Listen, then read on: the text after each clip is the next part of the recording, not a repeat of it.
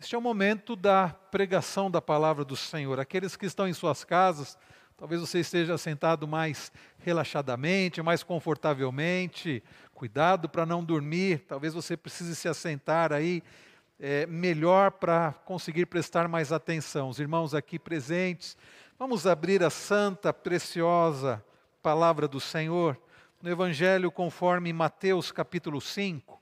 Queridos, nós estamos na série O Sermão do Monte nós estamos expondo este que é o maior de todos os sermões, porque foi pregado pelo nosso amado Senhor e Salvador Jesus Cristo, é a palavra de Deus, é a palavra inspirada, é a palavra inerrante, suficiente, eficiente do nosso Deus. Mateus capítulo 5, Evangelho do nosso Senhor Jesus, conforme Mateus capítulo 5.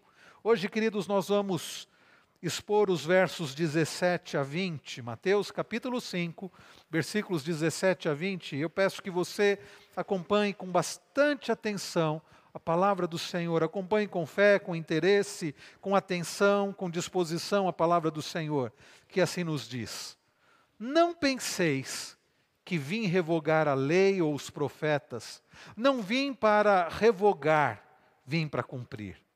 Porque em verdade vos digo, até que o céu e a terra passem. Nenhum i ou um tio jamais passará da lei, até que tudo se cumpra. Aquele, pois, que violaram dos, um destes mandamentos, posto que dos menores, e assim ensinar aos homens, será considerado mínimo no reino dos céus. Aquele, porém, que os observar e ensinar, esse será considerado grande no reino dos céus. Porque vos digo que, se a vossa justiça não exceder em muito a dos escribas e fariseus, jamais entrareis no reino dos céus. Vamos orar mais uma vez? Pai Celestial, que agora o Senhor aplique a tua palavra ao nosso coração. A tua palavra é a verdade, nós precisamos, ó Deus, entender, compreender e praticar a tua santa e bendita palavra, para a tua glória e para o nosso bem. Pedimos-te que o Senhor fale ao nosso coração através do teu Espírito Santo e não permita que nada nos atrapalhe. Tudo isso pedimos-te no santo e precioso nome daquele que pregou este sermão, daquele que disse essas palavras, daquele cujo qual esta palavra testemunha dele, Jesus Cristo. É no nome dele que oramos gratos. Amém. Queridos, imaginem um homem fã de música dos anos 50, por exemplo, de rock dos anos 50. Uma pessoa que conhece tudo sobre esse gênero musical. Uma pessoa que pode citar todas as bandas de rock, todas as músicas, os shows, os festivais, os discos. Uma pessoa que de forma especial fala, por exemplo, sobre aquele que ficou conhecido como o rei do rock, Elvis Presley. E você encontra aquela pessoa, ela sabe todas as histórias, sabe quando aquele homem nasceu, quando ele morreu, as coisas que ele falou, as músicas que ele cantou, sabe tudo. E aí um dia você, suponhamos que Elvis não tivesse morrido. Aliás, há uma teoria né, de que Elvis não morreu, não sei. Uh, e, e suponhamos que Elvis Presley, o chamado rei do rock, não tivesse morrido e você então conseguisse um ingresso para um show que Elvis Presley faria no, no Brasil, junto com outros astros da música do rock dos anos 50 e 60, e você tivesse então um ingresso para dar para aquela pessoa que é tão fã, que sabe tudo. E aí você então encontra aquela pessoa e diz assim: Fulano, você não sabe o que eu consegui para você.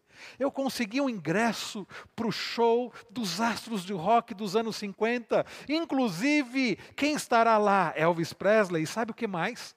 Ao final do show, você poderá ir até o camarim dele para conversar com ele, para conhecê-lo pessoalmente. O rei do rock. E aí, você esperando até que aquela pessoa desmaiasse de emoção. Afinal de contas, ele conhece tudo sobre o rei do rock, ele conhece tudo sobre. E ele vai poder assistir a um show. E sabe o que ele te responde? Ah, legal. Mas sabe de uma coisa? Esse dia, puxa, esse dia eu tenho um compromisso. não vai dar, não. Um absurdo, não é? Um absurdo. Reverendo Emílio Garófalo, lá da Igreja Presbiteriana de Semear, conta um exemplo semelhante. Eles imaginem uma pessoa fanática por futebol. Ele ama, tem paixão por futebol, aparentemente. Ele conhece tudo de futebol. Mais precisamente, ele é um expert em seleção brasileira.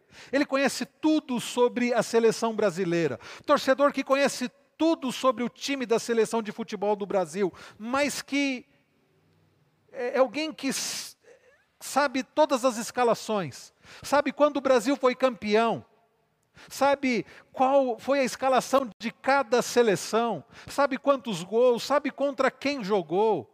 É aquela pessoa que é uma enciclopédia viva do futebol. E você ouve ele falando, parece que ele fala com uma paixão, e aí então você consegue um ingresso para um jogo da seleção. E sabe o que mais? Você consegue um ingresso.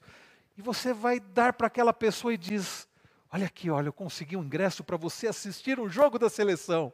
E tem algo maior ainda. Você vai assistir do camarote. E sabe quem vai estar no camarote? O chamado, conhecido rei do futebol, o atleta do século passado, Pelé. O rei Pelé estará lá. E você poderá assistir o jogo com ele, e ele vai poder contar para você os detalhes de bastidores que talvez você não conheça.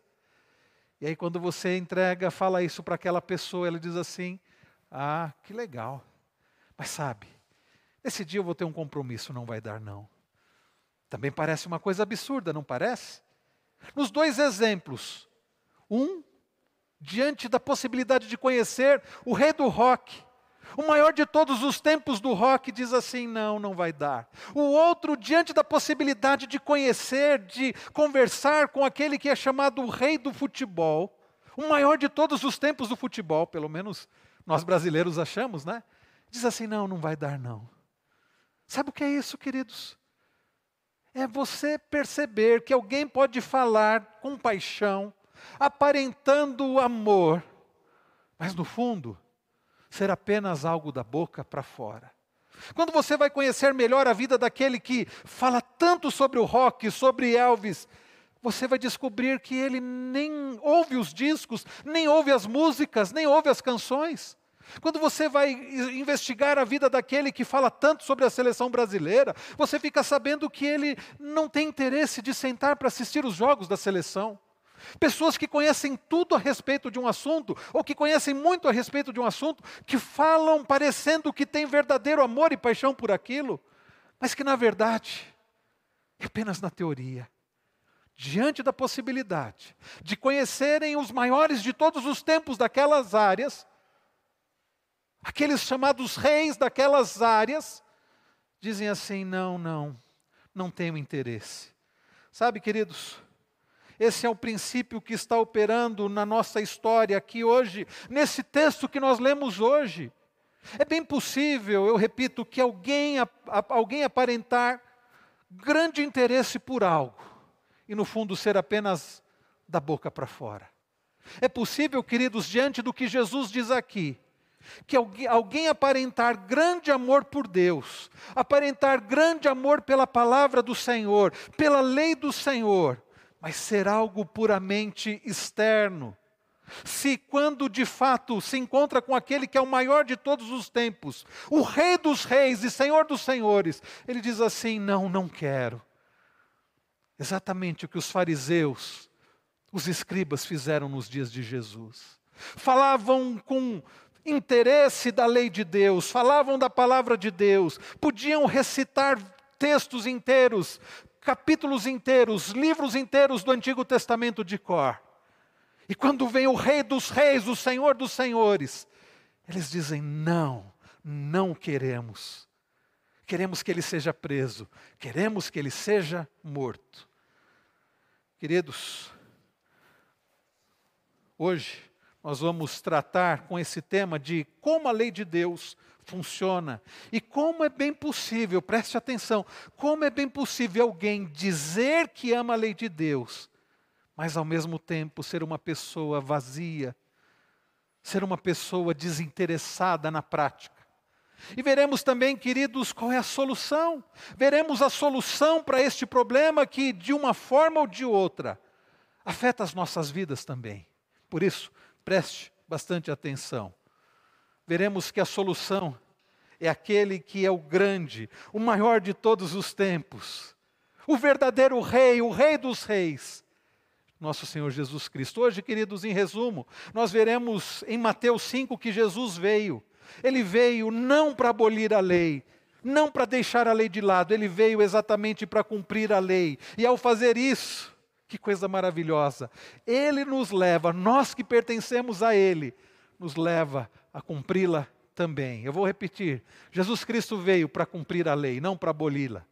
E com isso ele nos leva, através do seu poder, da sua obra, a vivermos a lei do Senhor. Como aprendemos na semana passada e retrasada, como sal da terra e luz do mundo.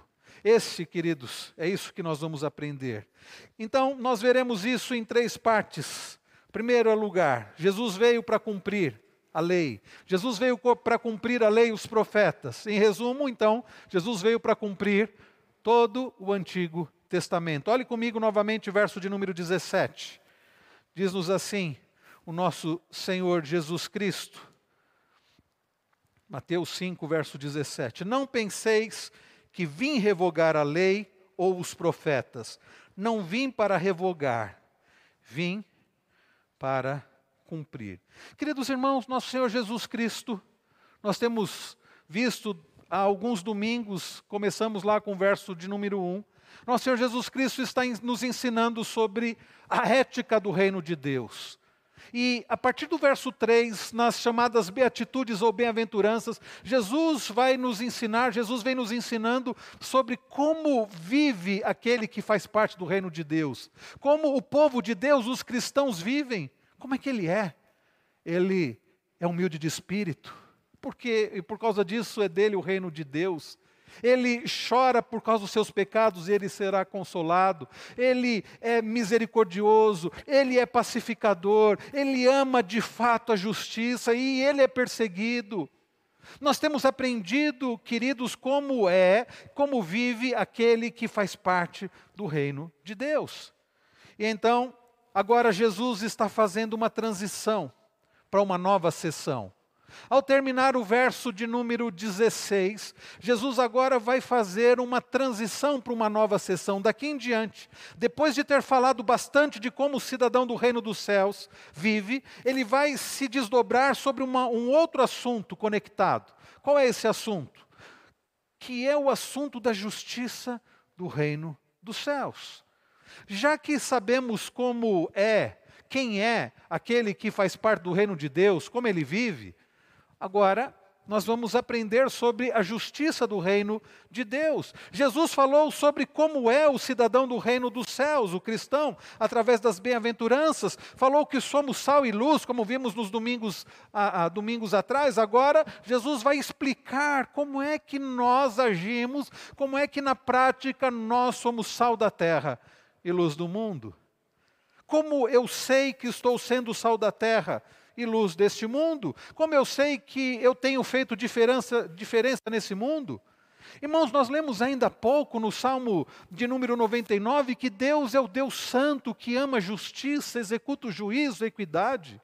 Então, queridos, a justiça e a retidão que se mostram em fazer o que a lei do Senhor manda é justamente é, a forma como nós vivemos como sal da terra e luz do mundo a justiça e a retidão que se mostram em fazer o que a lei do Senhor manda.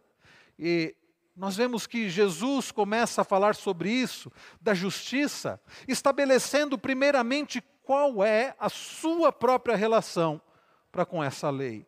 Qual, queridos, era a relação de Jesus com a lei? Muitos acreditam que Jesus, uh, ele veio e disse assim: não, a, a lei foi boa, mas agora passou. Agora vocês vão olhar para mim e somente para mim, e aquilo que passou, passou, a lei ficou para trás. Não, não é isso. Nós podemos observar, queridos, qual é a relação dele com a lei. Ao pensar sobre a nossa relação com a lei de Deus, aí é complexo. Por quê? Porque, queridos, há, há quem ache que obterá salvação através do cumprimento da lei de Deus. Quantas pessoas eu conheço, eu já ouvi, eu já conversei, que falaram assim: eu preciso me esforçar mais. Quantas mensagens eu já ouvi que dizia assim: você precisa se esforçar mais para que você possa alcançar a salvação. Você precisa se esforçar mais. E é complicado, porque por mais que nos esforcemos, nós não conseguimos cumprir toda a lei de Deus. Há quem de fato acredite, não são poucos, queridos, que poderão alcançar a justiça de Deus, que poderão satisfazer a justiça de Deus, que poderão alcançar a salvação através da sua obediência. Isso é um engano terrível. Porque, queridos, nós não conseguimos. Lutero, Martinho Lutero, monge agustiniano, um dos precursores da reforma protestante do século XVI, conta em suas obras ah, sobre a sua angústia em diante da lei do Senhor, diante da santidade do Senhor que nós lemos há pouco no Salmo 99, diante do fato de Deus ser santo, e ele olhando para si como e de forma correta como alguém que é pecador, a sua angústia e as suas constantes tentativas de alcançar a satisfação da justiça de Deus. Um homem que se auto-penitenciava, um homem que fazia jejum não somente de comida, mas de sono, um homem que se autoflagelava, e por mais que ele se esforçasse, mais ele se frustrava, porque ele chegava à conclusão de que ele não conseguiria alcançar a salvação através do cumprimento da lei. Graças a Deus que o alcançou através da sua graça. E o fez enxergar Romanos ao ler que o justo viverá pela fé naquele que é justo e que cumpriu toda a lei. E aquilo foi libertador para Lutero. 500 anos depois, queridos, Quantas pessoas ainda estão buscando alcançar a justiça de Deus, estão tentando alcançar a salvação, e por que não dizer, estão tentando também manter a salvação? Através da sua obediência. Então, há quem ache que vai obter a salvação através do cumprimento da lei, a gente que acha que conhece, a, a gente que acha que conhece a Cristo, mas a salvação é, está buscando a salvação pelas obras. Ah, eu conheço a Cristo, eu sou um cristão, mas eu preciso cumprir a lei para ser salvo. Estes são os legalistas, e eles estão profundamente enganados. E fora de Cristo não há salvação. Mas eu quero dizer que é um outro extremo. Se por um lado nós temos aqueles que são legalistas, aqueles que acham erradamente, equivocadamente, que vão alcançar a salvação através das suas obras. Do outro lado, existem aqueles que acreditam que tudo bem, você pode viver de qualquer jeito. Então, no outro extremo, no oposto, pessoas que acham que a lei de Deus não serve para nada. Pessoas que acham que a lei de Deus passou, ela é apenas uma curiosidade histórica acerca do que veio antes. Gente quase que rasgando o Antigo Testamento. Aliás, eu já vi pastores dizendo isso, não? Da nossa denominação, mas pastores dizendo assim: o Antigo Testamento passou, não serve para nada. Vamos parar com essa questão de ficar querendo buscar a lei de Deus. Afinal de contas, se tudo é pela graça através de Cristo, a lei já não serve para nada. E interpretam de forma errada as palavras de Paulo, que escreve aos Gálatas, porque o fim da lei é Cristo, para a justiça de todo o que crê. Interpretam dizendo: está vendo? A lei acabou porque o fim da lei é Cristo. Cristo veio, acabou a lei. Agora você olha de novo para o verso de número 17 e você vê que Jesus está dizendo: não, não, não. Não penseis que vim revogar a lei ou os profetas. Não vim para revogar, vim para cumprir. Queridos, no, nos dias de Jesus havia homens que pareciam ser gente séria, comprometida com a lei de Deus. Havia uma uma religião, a religião, e alguns uh, estudiosos chamam de um partido, partido dos fariseus, os doutores da lei. Pessoas que conheciam profundamente o Antigo Testamento, muitos que podiam citar de cor os cinco primeiros livros da Bíblia, a Torá, os livros da lei, Gênesis, Êxodo, Levítico, Números e Deuteronômio. Gente que podia falar da palavra de Deus, os mestres da lei. Havia também os chamados escribas, aqueles que faziam cópia ah, da lei de Deus, dos livros do Antigo Testamento, de forma especial dos cinco primeiros livros da Bíblia.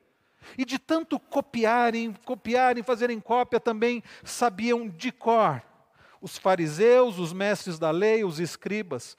Gente que sabia direitinho, muito mais do que qualquer um de nós aqui, os detalhes da lei de Deus. Eles eram inclusive reconhecidos por isso.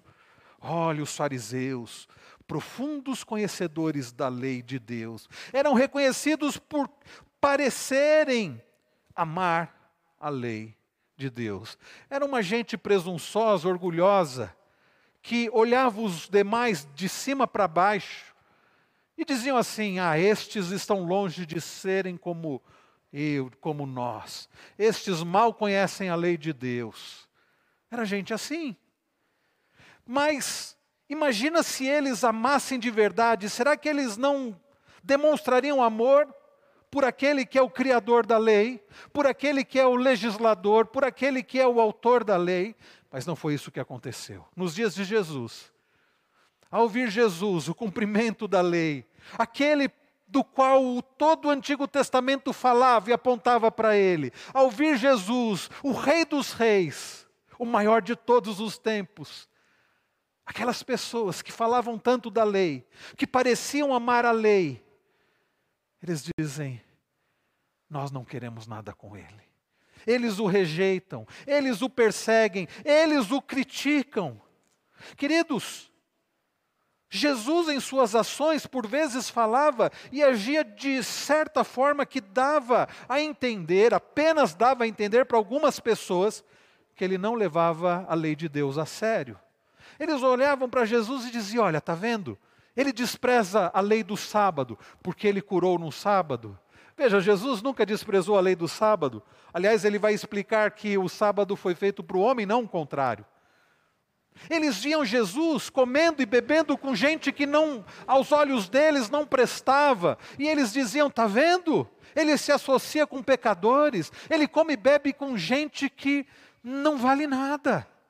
Quando na verdade Jesus veio para aqueles que necessitavam. Sabe, muitas pessoas dos dias de Jesus, para esses fariseus, doutores da lei, escribas, Jesus então não dava total atenção para a lei de Deus. Isso porque Jesus seguia e cumpria não a lei dos homens, mas a lei de Deus. O fato é que os fariseus, para os irmãos terem uma ideia, nos dias de Jesus eles tinham acrescentado centenas, alguns falam em, em milhares de mandamentos além dos mandamentos que a Bíblia traz. Então, e, e não é diferente hoje. Quantas igrejas, denominações trazem mandamentos que você olha e não, você não encontra na Bíblia? Mas eles dizem: não faça isso. E nos dias de Jesus era assim. Por exemplo, quando nós lemos lá em Lucas 18, na parábola que Jesus conta do fariseu e do publicano, aqueles dois homens que vão até o, vão até o templo buscando justificação, um era fariseu, conhecedor da lei, o outro era cobrador de impostos. E Jesus disse que o fariseu orava de si para si mesmo, dizendo: Graças te dou, ó Senhor, porque eu não sou como esse miserável pecador. Não, eu não. Eu sou uma pessoa, eu jejuo duas vezes ao dia. Onde está isso na Bíblia, queridos? Ele precisava jejuar algumas vezes ao ano. Mas havia então, eles acrescentaram leis, e aí eles olham para Jesus e dizem: olha, ele, ele não observa a nossa lei, ele não observa a lei de Deus. Mentira, porque Jesus observou de forma perfeita, cabal, completa a lei de Deus. O que ele não observava era a lei acrescentada dos homens à santa lei de Deus. E é por isso que aquela gente, aqueles religiosos, que pareciam amar e cumprir a lei de Deus, eles apontam para Jesus e dizem: Ele não observa a lei de Deus. Queridos irmãos, Jesus era censurado, Jesus era criticado por andar com pessoas que precisavam de perdão e salvação. Com isso, os mestres da lei ficavam escandalizados. Ele come e bebe com pecadores. Eles ficavam escandalizados ele era acusado de ser um antinomista. Sabe o que é antinomista? A palavra Nomos do grego é lei, antinomista, alguém que é contra a lei, alguém que é contrário à lei, alguém que ignora a lei. Mas percebam novamente o verso 17. Jesus já começa o seu discurso dizendo para nós claramente: não é o caso, eu não vim para abolir a lei, eu não vim para extingui-la, eu vim para cumpri-la. Queridos irmãos, Jesus mostra a importância do Antigo Testamento. Eu preciso enfatizar isso porque tem muita gente que olha para o Antigo Testamento com desdém tem muita gente que ignora o Antigo Testamento. Tem muita gente que sim é antinomista, sendo que Jesus nunca foi antinomista. Tem muita gente que acha que nem precisava. Tem gente que até que gosta daquele Novo Testamento dos Gideões, fala assim: ah, esse aqui ó, só tem Salmos, Provérbios e o Novo Testamento. Um erro achar que o Antigo Testamento não é importante.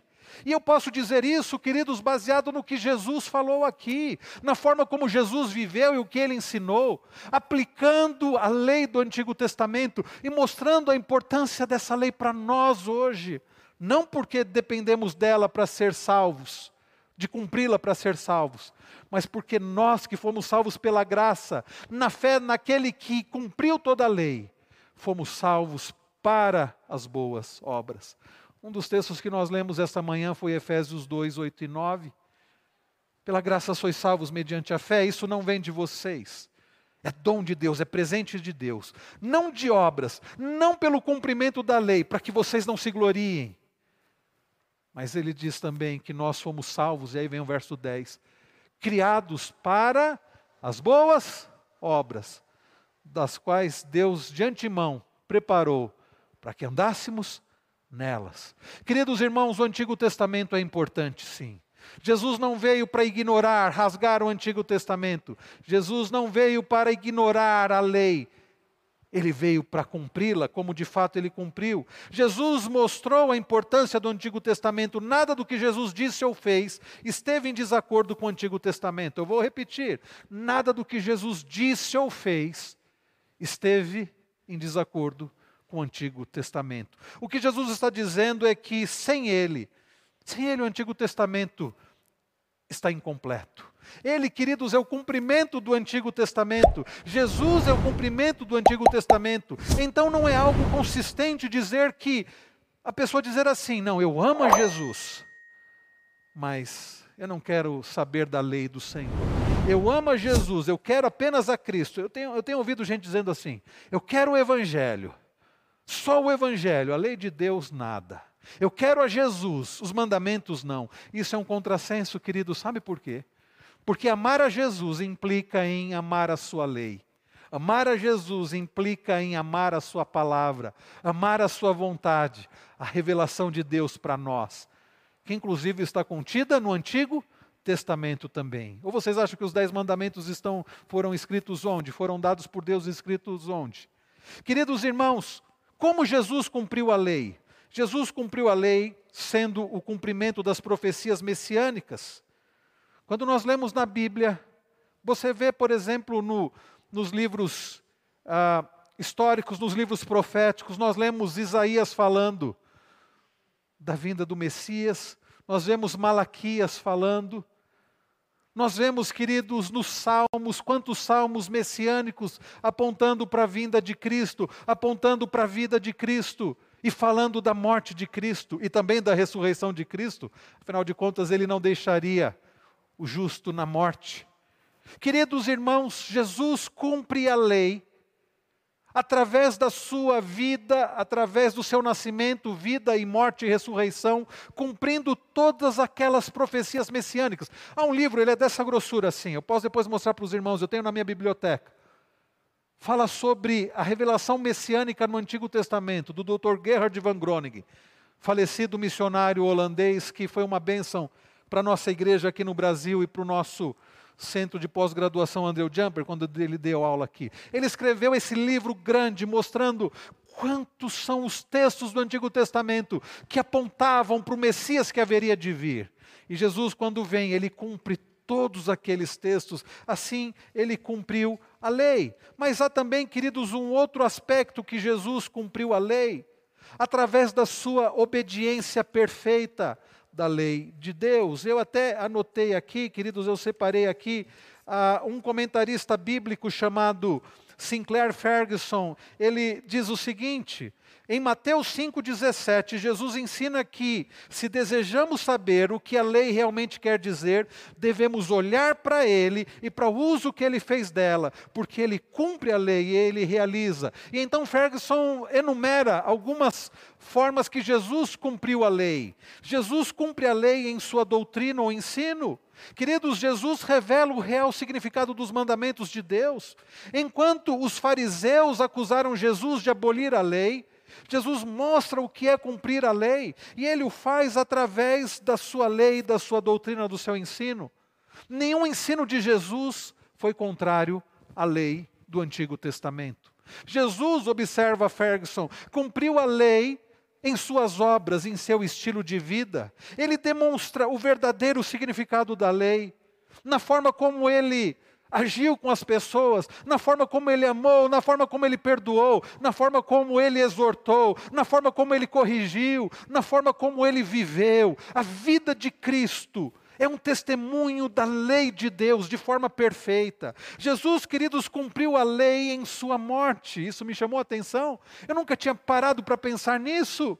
Como Jesus cumpriu a lei de Deus através da sua morte. E o Sinclair Ferguson ele diz: Jesus suportando a pena e o castigo que sobrevém a todo aquele que transgride a lei, prova que a santidade da lei é veraz. Ele toma o nosso lugar diante do trono da justiça de Deus. E aí ele diz algo curioso.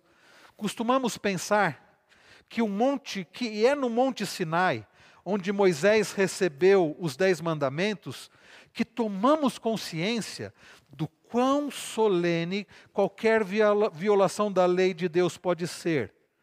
Você já leu sobre quando Deus dá as tábuas da lei a Moisés, lá no Monte Sinai? Você já leu sobre os trovões daquele momento? Raios de luz, a presença de Deus naquele monte. E aí, Ferguson diz: nós temos a tendência de pensar, ah, este texto é que mostra quão sério é quebrar a lei do Senhor. Com efeito, entretanto, diz ele, é somente na cruz que conseguimos enxergar o que verdadeiramente significa ser maldito e condenado por quebrar a aliança de Deus. Nela, pendurado, Jesus clamou: Eli, Eli, lama sabachthani. Deus meu, Deus meu, por que me desamparaste? Por que seu clamor? Devido ao abandono divino, que penetrou nas trevas da tarde em que foi crucificado, verdadeiramente nos diz: essa é a pena, esse é o castigo que cai sobre qualquer que transgredir a lei, esse é o significado da lei de Deus. Veja quão terrível é a sua execução. Jesus Cristo, queridos, aquele que é justo, santo, cumpriu toda a lei de Deus e morreu e na sua morte nós podemos ver Ele levando sobre si a culpa dos nossos pecados e, no, nos mostrando qual, o que acontece com aqueles que transgridem a lei de Deus. E sabe o que é maravilhoso? Isso nunca vai acontecer conosco.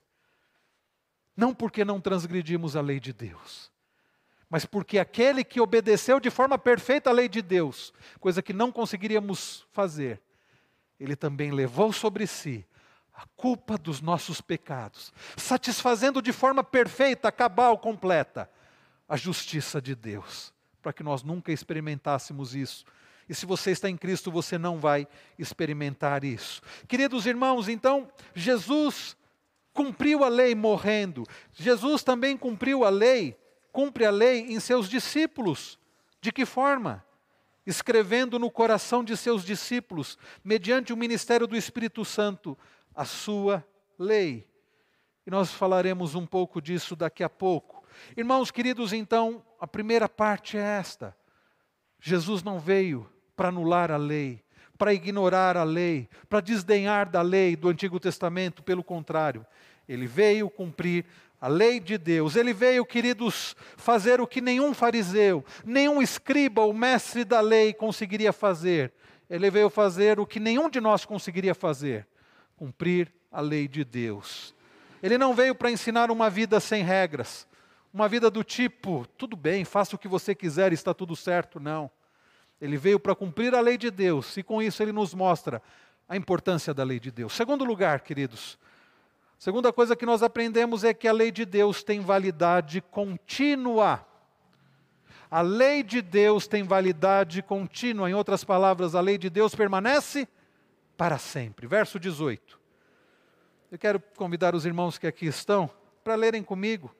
Mateus 5, verso 18, leiamos juntos. Porque em verdade vos digo, até que o céu e a terra passem, nenhum i ou um tio jamais passará da lei, até que tudo se cumpra. Irmãos queridos, vejam o que Jesus está dizendo. Depois de nos ensinar que ele veio cumprir a lei, com isso ele mostra a importância da lei, ele vai mostrar também que a lei é importante, porque ela continua ainda hoje e continuará até o final de todos os tempos.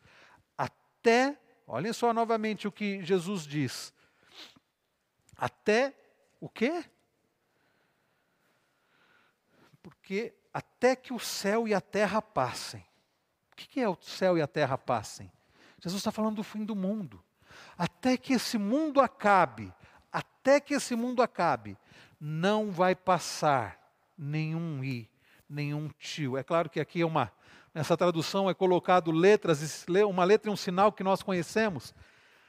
O que Jesus está falando, meus irmãos, é que mesmo as coisas aparentemente pequenas da lei de Deus, sabe aquelas coisas que alguns têm a tendência de dizer, ah, não, deixa isso para lá.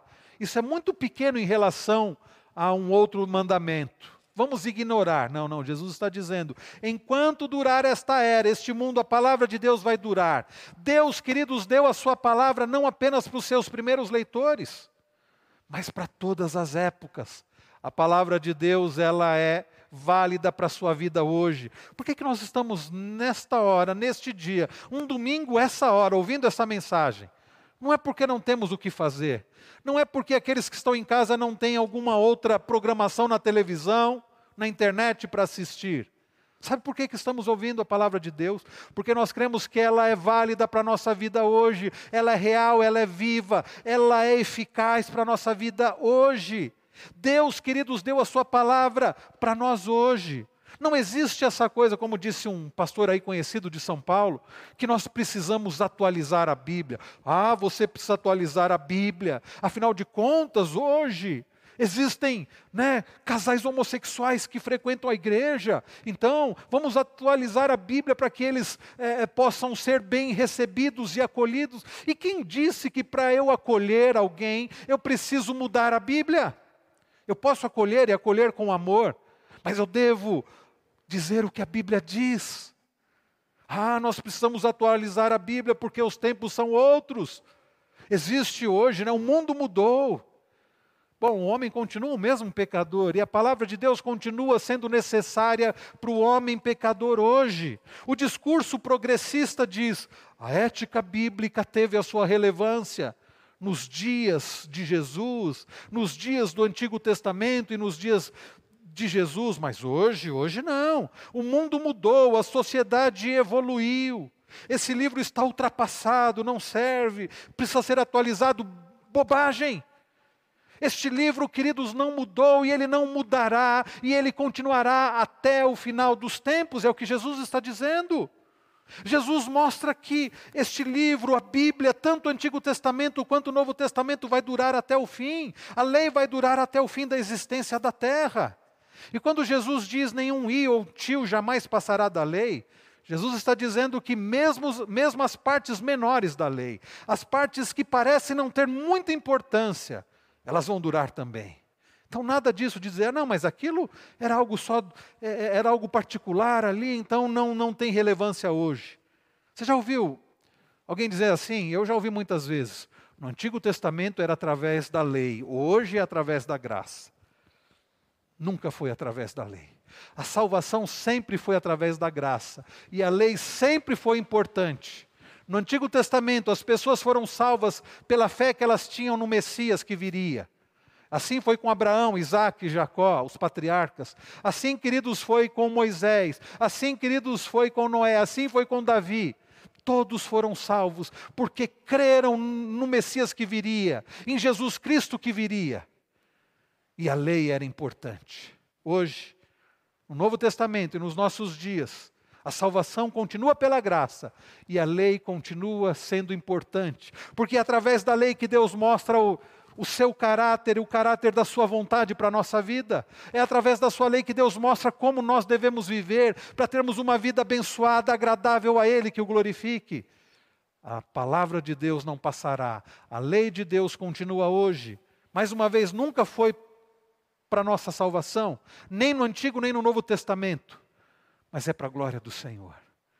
Se Jesus viveu a lei de Deus e é o cumprimento dela, então, queridos, a pergunta que fica: o que é que ele espera de nós? E para encerrar o terceiro ponto, o povo de Cristo, habilitado por ele, deve viver na prática da lei. O povo de Cristo, habilitado pelo próprio Cristo, vive na prática da lei. Versos 19 e 20. Mais uma vez eu quero convidar os irmãos para que leiam comigo Mateus 5, versos 19 e 20. Leiamos. Aqueles, pois, aquele, pois, que violar um destes mandamentos, posto que dos menores, e assim ensinar aos homens, será considerado mínimo no reino dos céus. Aquele, porém, que os observar e ensinar, esse será considerado grande no reino dos céus. Porque vos digo que, se a vossa justiça não excederem muito a dos escribas e fariseus, jamais entrareis no reino dos céus. Queridos, Jesus fala em lei. E ele mesmo mostra que é possível alguém falar sobre a lei, mas não amá-la, mas não cumpri-la. Exemplo, os próprios fariseus. Os fariseus, eles amavam falar da lei, conheciam a lei de cor, mas sabe, quando o autor da lei, quando o legislador apareceu, quando o rei dos reis apareceu, eles não amaram ao Senhor. Quando apareceu o legislador, o autor da lei, o cumprimento da lei, eles o rejeitaram. Os fariseus, como eu disse, acrescentaram inúmeros mandamentos à lei de Deus, Sabe, eles parece que queriam impressionar o legislador. Quem sabe se nós colocarmos coisas a mais, Deus vai ficar impressionado conosco e vai nos salvar. Eles nem cumpriam o que Deus havia revelado, estavam criando uma série de outras leis. Por vezes ignoravam alguns mandamentos que consideravam menores. Olha só o que Jesus diz no verso 19: Aquele, pois, que violaram destes mandamentos, posto que dos menores, e ensinar aos homens será considerado o mínimo no reino dos céus. Eles consideravam alguns mandamentos como que, deixa para lá isso. E Jesus está dizendo: não, não é assim. E Jesus diz: aquele, porém, que os observar e ensinar, esse será considerado grande no reino dos céus. Queridos irmãos, isto é muito sério. Quando você considera alguns mandamentos sem importância, isso é muito sério. E vejam o que Jesus diz no verso de número 20. Porque vos digo, isso é, olha a seriedade disso. Porque vos digo que se a vossa justiça não excederem muito a dos escribas e fariseus, jamais entrareis no reino dos céus. Pense num escriba, num fariseu. Conheciam a lei de Deus? Conheciam. Tinham uma vida aparentemente muito correta.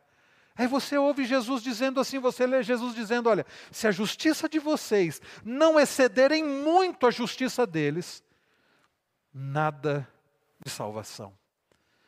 Bom, eu não sei como que isso soa na sua cabeça, mas talvez isso possa dar até um desespero, porque se aquela gente que era tão aparentemente zelosa, que conhecia livros inteiros da Bíblia de cor, que pareciam ser tão corretos, que eram tão respeitados pela sociedade naqueles dias, você precisa, a sua, a sua justiça precisa exceder em muito a deles, o que será de nós? Sabe, queridos, o que Jesus está ensinando? Que aqueles fariseus que menosprezavam partes da lei de Deus, que queriam impressionar, eles faziam tudo apenas de forma externa. Quando nós vamos chegar lá, mas você pode ver aqui no capítulo de número 6, olha o que ele diz no verso de número de número 2: Quando, pois, deres esmola, não toques trombeta diante de ti, como fazem os hipócritas nas sinagogas e nas ruas, para serem glorificados pelos homens. Em verdade vos digo, eles já receberam a recompensa. Quantos daqueles fariseus e mestres da lei davam esmolas só para se aparecer? Vejam como eu cumpro a lei, vejam como eu sou uma pessoa piedosa, estou dando esmola. Tem gente que faz isso hoje. Hoje tira uma selfie e posta no Facebook, olha como eu sou uma pessoa boa. Jesus diz: não façam assim. Quem faz assim é só para se aparecer. Alguém que procura é, é, demonstrar que cumpre a lei só para se aparecer não entrará no reino dos céus. Olha o que Jesus diz no verso 5 do capítulo 6: E quando orardes, não sereis como os hipócritas, porque gostam de orar em pé nas sinagogas e nos cantos das praças, das praças para serem vistos pelos homens. Em verdade vos digo que eles já receberam recompensa. É gente que dá a impressão de levar a lei de Deus a sério, mas eles o fazem só para se aparecer. E vejam que Jesus diz no verso 16 do capítulo 6: E quando, quando jejuardes, não vos mostreis contristados como os hipócritas, porque desfiguram o rosto com o fim de se parecer aos homens, de parecer aos homens que jejuam. Em verdade vos digo que eles já receberam a recompensa. E sabe qual a recompensa deles? Não é o reino dos céus é se aparecerem para os homens. E aí os homens vão olhar, que gente que observa a lei de Deus. Tudo da boca para fora, tudo aparência, porque lá dentro não amam, não amavam a lei de Deus nem ao Senhor. E então a pergunta continua: bom, como a nossa justiça poderá exceder em muito a dos fariseus, você já sabe a resposta, eu creio. Através de Cristo.